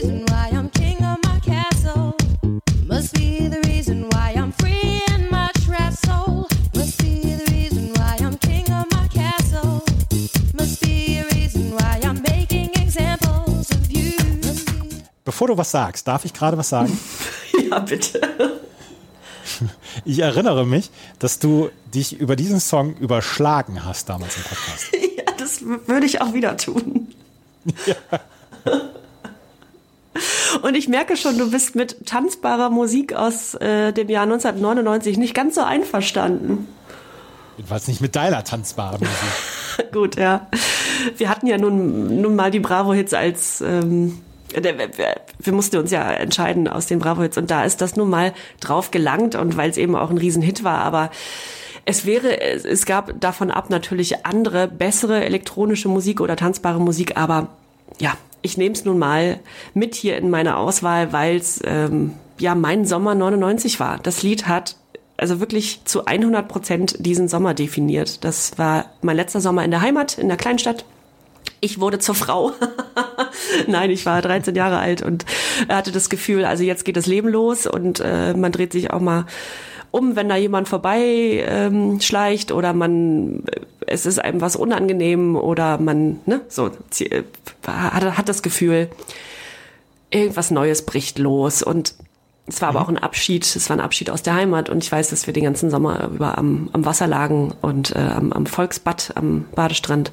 Und dieses Lied lief die ganze Zeit. Das ist, glaube ich, auch im Sommer, ich glaube im Juli oder so erschienen. Und da hatten wir noch ein bisschen was von. Und irgendwie ist es, es ist natürlich simpel. Das Lied ist simpel, da passiert nicht viel. Das ist, hat überhaupt gar keinen, keinen Anspruch. Es soll einfach nur Spaß machen. Und auch die Geschichte von diesem Elektroprojekt Whamdew Project ist relativ schnell erzählt. Die kommen aus den USA.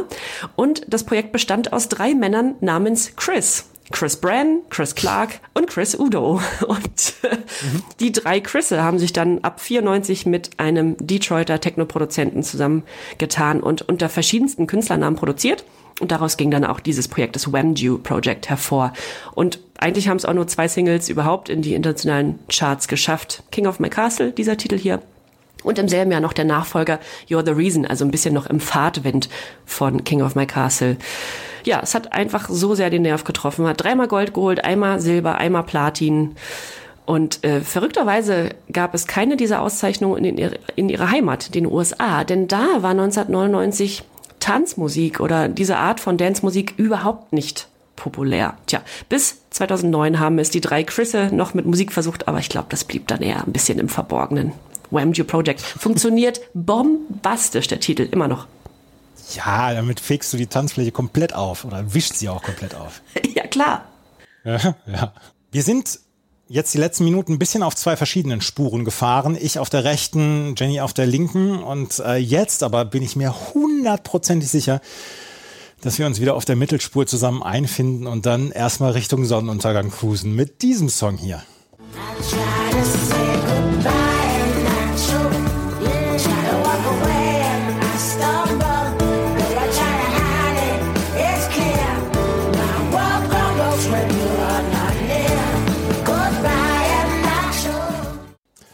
Was für ein Song. Ich meine damals gesagt zu haben im Podcast, einmal fünf Minuten so cool sein wie dieser Song, dann habe ich alles geschafft. Ja, bist du doch. Oh, Andreas, nicht so tief stapeln. Macy Gray, I Try. Macy Gray, die unter anderem bei den Black Eyed Peas als Gastsängerin dann auch mal dabei war, hatte hiermit ihren ersten und quasi dann auch einzigen Hit. Aber dieser Song hat so viel Coolness in sich und diese Stimme von Macy Gray ist so toll. Und das ist ein Song, auch den habe ich wiederentdeckt. Der war nämlich damals auf der Bravo Hits 28 mit drauf. Und ich habe ihn absolut genossen. Und das ist auch ein Song, den ich bis heute zwischendurch immer mal wieder, wenn ich so auf YouTube ein bisschen äh, den Algorithmus laufen lasse, dass der immer wieder kommt und ich mich immer darüber freue. Es kommt viel Mist inzwischen im äh, YouTube-Algorithmus, das müssen wir ja beide sagen, was wir uns in den letzten zweieinhalb Jahren den Algorithmus versaut haben durch diese Bravo-Hits auch, weil wir auch sehr viel schlimmes Zeug uns angucken mussten. Aber dieser, ähm, also das ist ein Song, der den Algorithmus veredelt. Eigentlich wäre das eine schöne Überschrift. Ein Song, der den Algorithmus veredelt, ja. Ja, genau. Aber da, da finden wir doch wieder zusammen, oder? Absolut, total lässig. Überhaupt äh, sind jetzt so die letzten Titel, also du warst ja nicht ganz einverstanden mit meinen, aber die, die große Überschrift oder der große Begriff lässig trifft's ganz gut. Ja, ist da, dein letzter Song ist aber auch nochmal lässig, oder? Sehr lässig. Sehr lässig.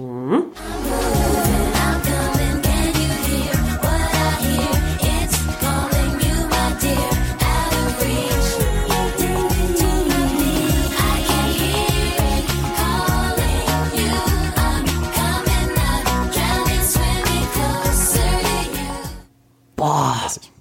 so lässig. Von der Bravo Hits 29 übrigens, All Saints mit Pure Shores, ist am 14. Februar 2000 erschienen, also am Valentinstag. Und ich finde, das passt.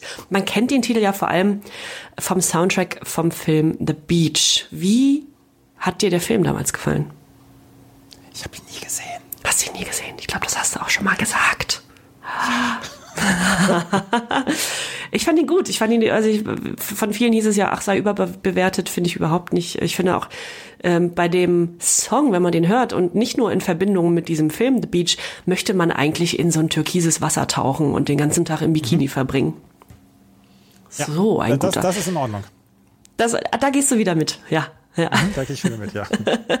Geschrieben wurde der Song übrigens von Bandmitglied Shaznay Lewis und die hat den Song offenbar auf einem Flug nach Los Angeles geschrieben, dann im Hotelzimmer angekommen in LA, äh, irgendwie diesen Text versemmelt, der war nicht mehr in ihren Notizen und dann hat sie den nochmal geschrieben und am Ende zusammen mit William Orbit, einer britischen Produzentenlegende, wenn man so will, äh, dann nochmal zusammengeschrieben und äh, produziert und aufgenommen in LA und ich finde die schönste Kritik die es zu diesem Titel gibt, ist aus der Times von Musikjournalist Ed Pottin. Und der schrieb nämlich, It's the musical equivalent of a pina colada. Faintly exotic, syrupy sweet and ultimately quite intoxicating. Also frei übersetzt, der Song sei das musikalische Äquivalent zu einer Pina Colada, zu dem Drink, nämlich exotisch, sirupartig sweet, also süß und auch ein bisschen, ja, toxisch. Also man wird betrunken davon.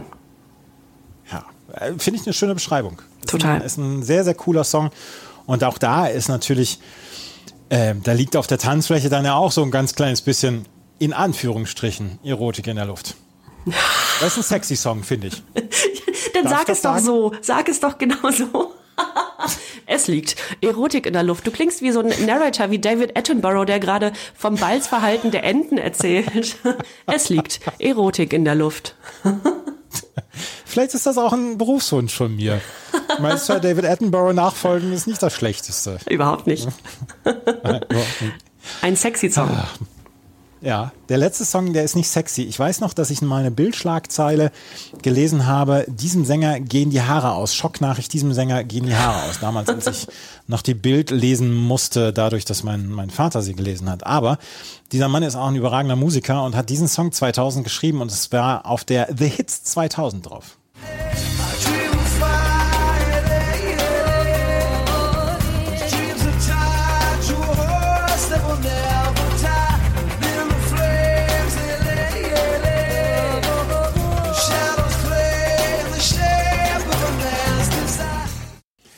Sting mit Desert Rose, mit dem algerischen Sänger Chapmami hat er den zusammen aufgenommen und äh, war damals ein veritabler Hit. Ich habe ihn 2000 bei Rock am Ring gesehen. Da hatte er den Altherren Samstag mit äh, Santana zusammen bestritten. Freitags, freitags waren Pearl Jam, Oasis, ähm, Bush und äh, Live da und am Sonntag waren die Toten Hosen und Rage Against the Machine und am Samstag kam der Altherren Samstag mit Sting und Santana und äh, da habe ich Sting gesehen und auch mit diesem Song.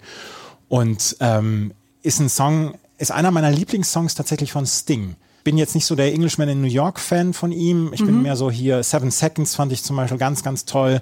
It Could Have Been Me äh, von, vom Little Weapon Soundtrack ist ein Song, den ich total gerne mag. Aber äh, dieser hier ist, gehört zu meinen Top 3 Songs von Sting und das ist einer, den ich auf dieser, auf dieser Bravo Hits, The Hits 2000 wieder entdeckt habe und den ich sehr, sehr gerne mochte.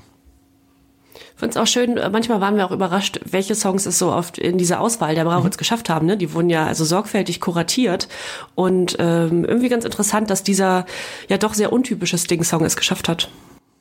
Ja, und ähm, ich mochte den sehr gerne und damit beschließen wir dann auch die zwei CDs. Ich habe mir, ich habe mir alle alle Bravo-Hits, die wir durchgenommen, äh, genommen, die wir durchgesprochen haben, habe ich mir nochmal angehört, beziehungsweise habe ich mir angeschaut und welche so meine Lieblingssongs waren. Und äh, Lieblingssongs, die nicht mit reingekommen sind zu diesen zehn, zum Beispiel Jamiroquai, Virtual Insanity von der 15 oder Fettes Brot mit Jein auf der 13, Everything But the Girl mit Missing auf der 12. Ähm, mit Grönemeyer bleibt alles anders auf der Bravo Hits 21. Ähm, Natalie Imbruglia Torn auf der The Hits 98 zum Beispiel auch drauf. Ja, Wir haben richtig. so viele Songs, die, die nicht draufgekommen sind auf unsere zehn Lieblingssongs. Wenn ihr bei Hier kommt Bravo und bei Instagram seid und Hier kommt Bravo folgt, dann schreibt uns doch einfach nochmal, was eure Lieblingssongs waren und dann können wir es ja nochmal auf Instagram veröffentlichen. Eure Lieblingssongs, die wir vorgestellt haben, dann auch in diesem Podcast, die bravourösen 90er. Oder? Ist so eine gute Idee, oder? Das ist eine sehr gute Idee. Und ich glaube, die geneigte Hörerschaft denkt sich auch, Moment mal, ich höre jetzt hier seit einiger Zeit diesen Podcast, aber ich habe noch nichts von Masterboy oder DJ Bobo gehört. Vielleicht ändert sich das gleich noch. Vielleicht ändert sich das gleich noch bei unseren Guilty Pleasure. Ach, Masterboy war eine tolle Geschichte. War eine ganz Masterboy war super. Äh, Die, die sind mir sehr ans Herz gewachsen, seitdem wir diesen Podcast machen. Ist tatsächlich, und es ist völlig unironisch. Ja. Ja, Trixie Delgado ist unsere Heldin. So, Ja, so ist es. wenn wir uns gleich wieder hören, dann werden wir mit diesem Podcast dann mal rund machen und werden unsere Guilty Pleasures mal vorstellen. Und ja, ich bin so gespannt. Das alles gleich hier bei Die bravourösen 90er, unserem Podcast zu den Bravo Hits. Die Zeit der Verabschiedung ist angebrochen. Gleich ist dieser Podcast hier zu Ende mit einem lachenden und einem weinenden Auge. Weinendes Auge, dass wir diesen Podcast nicht weitermachen können. Äh, Lachendes Auge, dass wir hier nochmal hoffentlich noch ein bisschen Spaß gebracht haben. Wir beide hatten auf jeden Fall Spaß. Ich kann es nur für mich jetzt sagen, äh, Jenny, das hat mir großen Spaß gemacht jetzt diese letzten etwas mehr als eine Stunde. Ja, das ging mir auch so, absolut. Aber ich glaube, jetzt kommen wir noch mal zum absoluten Highlight. Ähm, soll ich erstmal meine vorstellen? Sehr, sehr, sehr gern. Und wenn da nicht pur bei ist, Andreas, bin ich ein bisschen enttäuscht.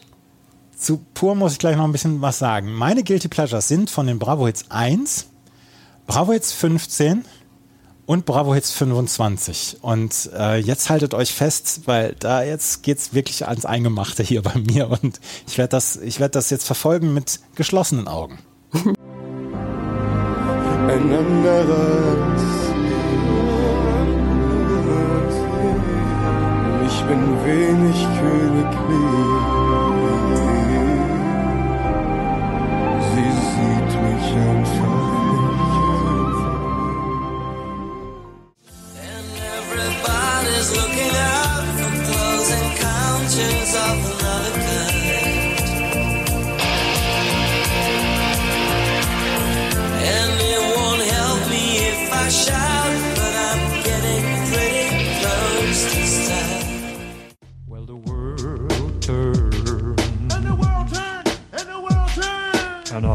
little boy with a running nose plays in the street as a cold wind blows in the ghetto.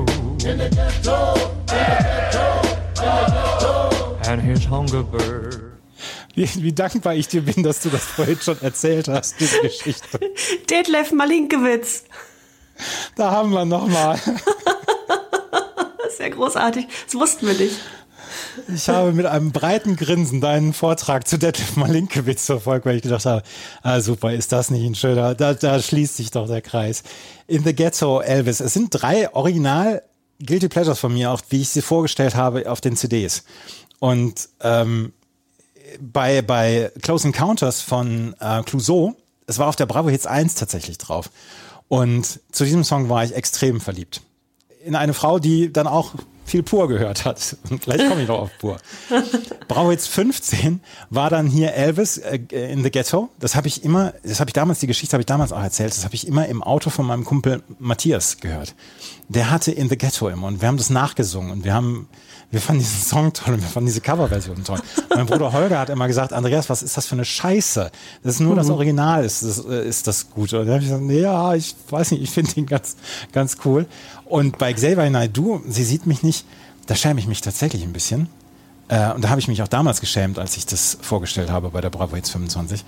Aber auch da war ich sehr verliebt. Nicht in die gleiche Frau, aber ähm, es ist äh, eigentlich immer mit Liebeskummer verbunden. Okay, lass mich, lass mich dich stoppen, bevor du dann doch noch zu privat wirst. Nein. Aber das ist tatsächlich interessant. Ich glaube auch, man muss jetzt den Xavier Naidoo's Song aus der Zeit und aus dem Kontext nehmen. Ne? Ja, das, das muss man absolut. Äh, das war damals zum ähm, Asterix und Obelix-Film. Und ähm, sollte ja diese Geschichte von Obelix und Fallballer und so, sollte das so ein bisschen untermalen. Jedenfalls, Xavier Naidoo, sie sieht mich nicht, ich würde es heute nicht mehr unbedingt äh, immer offensichtlich spielen, weil meine Frau sagt dann auch, ja sag mal, hast du sie noch alle? Ähm, eine Sache noch zu Pur. Und wir haben Pur sehr häufig hier besprochen in diesem Podcast, weil der sehr häufig vorkam, diese, diese Band. Und ich habe dann ja auch immer erzählt, dass ich äh, auf drei Konzerten war und dass ich diese Band zwei, drei Jahre wirklich enorm enorm verfolgt habe, aber es war nie ein Guilty Pleasure dabei und ich wollte unbedingt Guilty Pleasures dann haben, die ich dann auch in, in CDs besprochen habe, deswegen kommt Pur hier nicht vor. Ich habe doch, Pur, hör gut zu, war auf der Bravo Hits 5 mein Guilty Pleasure. Ansonsten hatte ich aber hier zum Beispiel BZ mit Everlasting Pictures auf der Bravo Hits 11. Ähm, Scooter Back in the UK auf der Bravo Hits 12, worüber du dich damals sehr, sehr gefreut hast. Oder ähm, In Mood featuring Juliet, Ocean of Light auf der Bravo Hits 21. Und ähm, Raymond Supergirl 29, auch eins, wo ich, ähm, wo ich 2000 mal auf einem Konzert stand. Ich zwei Meter um mich rum, alles jüngere Mädchen, kleinere Mädchen vor allen Dingen dann auch und alle hatten sie ihr Supergirl-T-Shirt an und ich stehe da mittendrin und ähm, ja. Oh, der weiche weiße Riese. Ach, das waren meine Guilty Pleasures. Ich, ich habe wirklich keine Ahnung, welches deine drei Guilty Pleasures sind. Ich freue mich aber sehr drauf, die jetzt zu hören. Das sind Jennys Guilty Pleasure, Guilty Pleasures von den Bravo Hits 1 bis 33.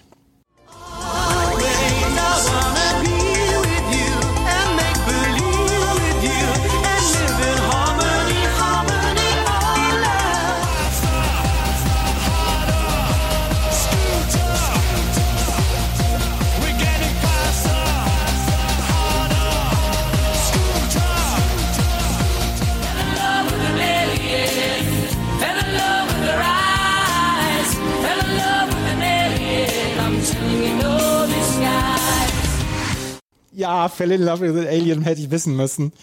Ja, Das aber hätte du, ich wissen müssen. aber du bist bestimmt erstaunt, dass Hathaway und die Wenger Boys nicht dabei sind. Ja, so ein bisschen dann auch. Ne? Ja. Wenger Boys, der, der Wenger Bus hat dich ja schon wirklich früh eingefangen. Ja. Der hat mich früh überfahren. Aber da ähm, musste ich mich jetzt auf die drei begrenzen. Und ich bin auch die ganze Bandbreite, also die zeitliche Bandbreite gegangen. Von der Bravo Hits 7, Erasure mit Always, Bravo Hits 16, die Kelly Family und Bravo Hits 27, äh, Scooter mit ha ha Faster, Harder Scooter. Und es sind ja auch drei sehr unterschiedliche Titel. Kelly Family, äh, wenn man den Podcast schon ein bisschen gehört hat, ähm, erklärt sich von selbst. Und dieser Titel ist auch bis heute mein Lieblingstitel der Kelly Family und war sehr froh, dass der auch, dass es der auch auf die Bravo Hits geschafft hatte damals. Und das Video, also die, wo, wo da so eine Alienfrau erscheint mit den leuchtenden Augen und sich Paddy Kelly in, in, in sie verliebt, das war, da hat alles gepasst. Und es hat mich bis ins Mark getroffen, dieser Titel. Ich war großer Kelly Family Fan, das kann ich auch, kann ich auch zugeben, da stehe ich auch drüber, das ist völlig in Ordnung. Und der ist für mich keine Sekunde gealtert, aber man muss ihn dann doch unter Guilty Pleasure verbuchen, weil da nicht jeder, jede mitgeht. Erasure, keine Ahnung, Erasure machen so Spaß. Ähm, die haben ja auch ja, quasi dazu beigetragen, dass, dass der Begriff Camp in der Popmusik in Großbritannien ja so seinen eigenen Platz bekam. Camp war ja so queer Pop, also irgendwas, was, was Spaß machte, was bunt und laut war. Und Erasure waren ja mit Vorreiter und äh, Always, auch die Videos von Erasure, die waren so seltsam und kurios und, und die haben einfach nur Spaß gemacht. Finde ich bis heute super und funktioniert auch auf den Partys immer noch. Also da lasse ich, also da, da den werde ich auch immer bis aufs Blut verteidigen, diesen Song. Ist aber auch, muss man sagen, Guilty Pleasure ist jetzt kein, kein super, ja, ein Song, den man, wo man stolz drauf ist, dass man den in der Liste hat. Und so geht's ja auch mit Scooter. Ich, also, du mochtest ja den, äh, diesen Mr. Marple, äh, dieses Mr. Mrs. Ja. Marple Sample sehr Marple, gerne. mhm. Genau, Miss Marple. Und bei mir ist es tatsächlich äh, Faster Harder Scooter. Das ist das Beste, was Scooter je hervorgebracht hat.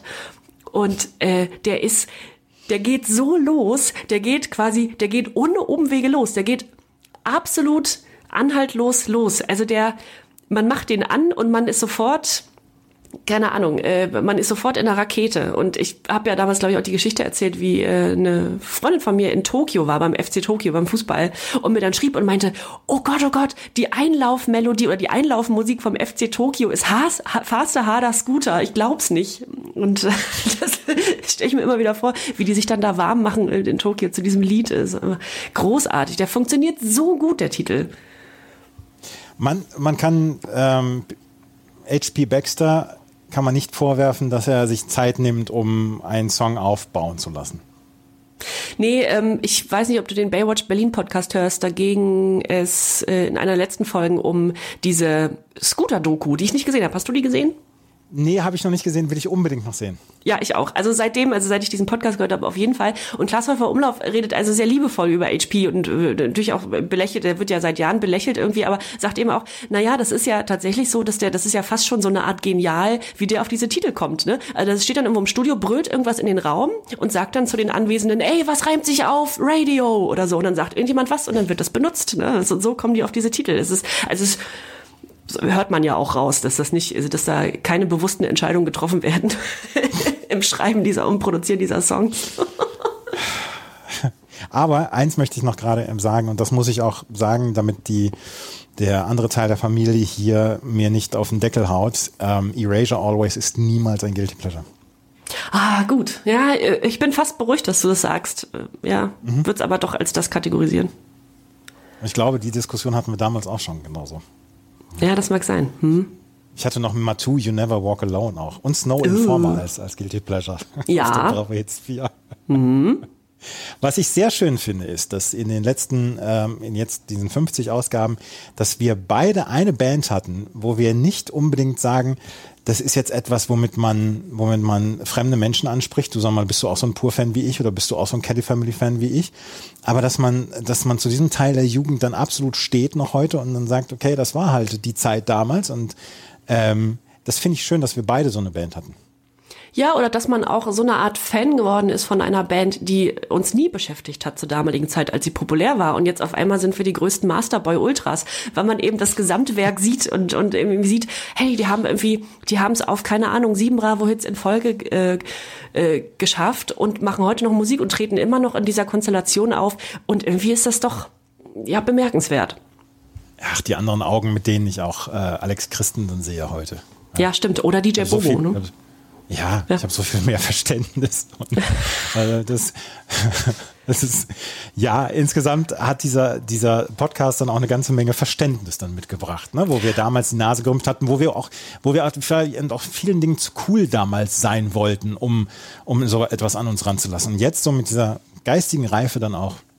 ja, Verständnis hervorgebracht, aber auch, was ich auch äh, ganz schön finde, neues Vokabular. Ne? Zum Beispiel haben wir die Begriffe Beatverschärfung und Bibeltechno gelernt.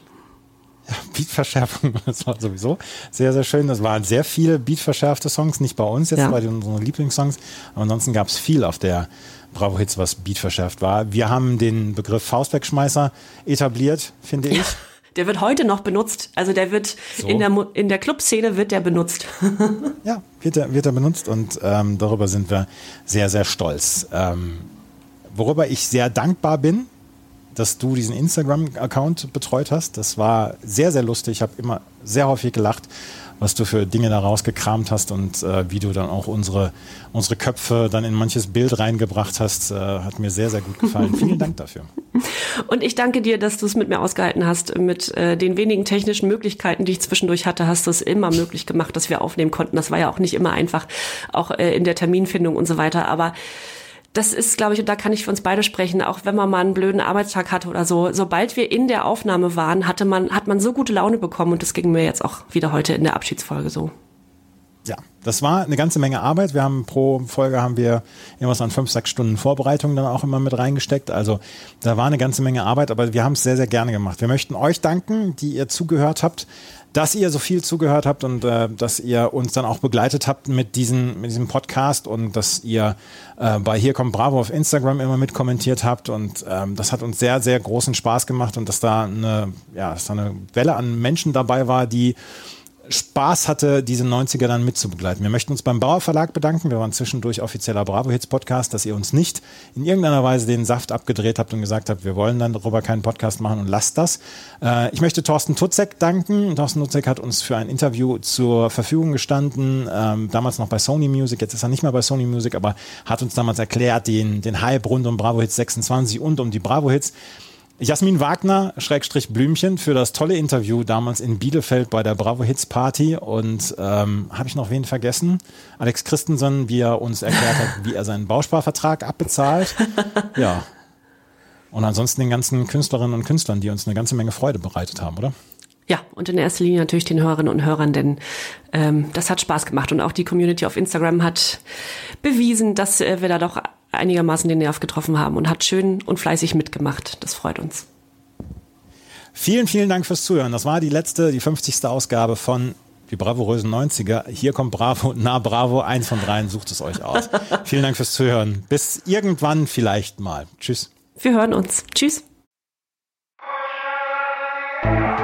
Die bravourösen 90er. Alles zu den goldenen Zeiten der Pop- und Rocksampler. Mit Jenny Wu und Andreas Thies.